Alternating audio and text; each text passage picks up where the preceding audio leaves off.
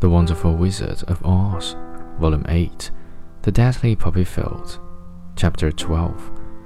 We must hurry and get back to the road of yellow brick before dark, he said, and the Scarecrow agreed with him. So they kept walking until Dorothy could stand no longer. Her eyes closed in spite of herself, and she forgot where she was and fell among the poppies, fast asleep.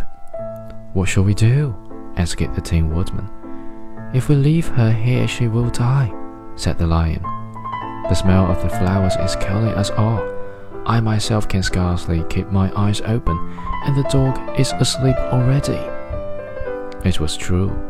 Toto had fallen down beside his little mistress, but the Scarecrow and the Tin Woodman, not being made of flesh, were not troubled by the scent of the flowers.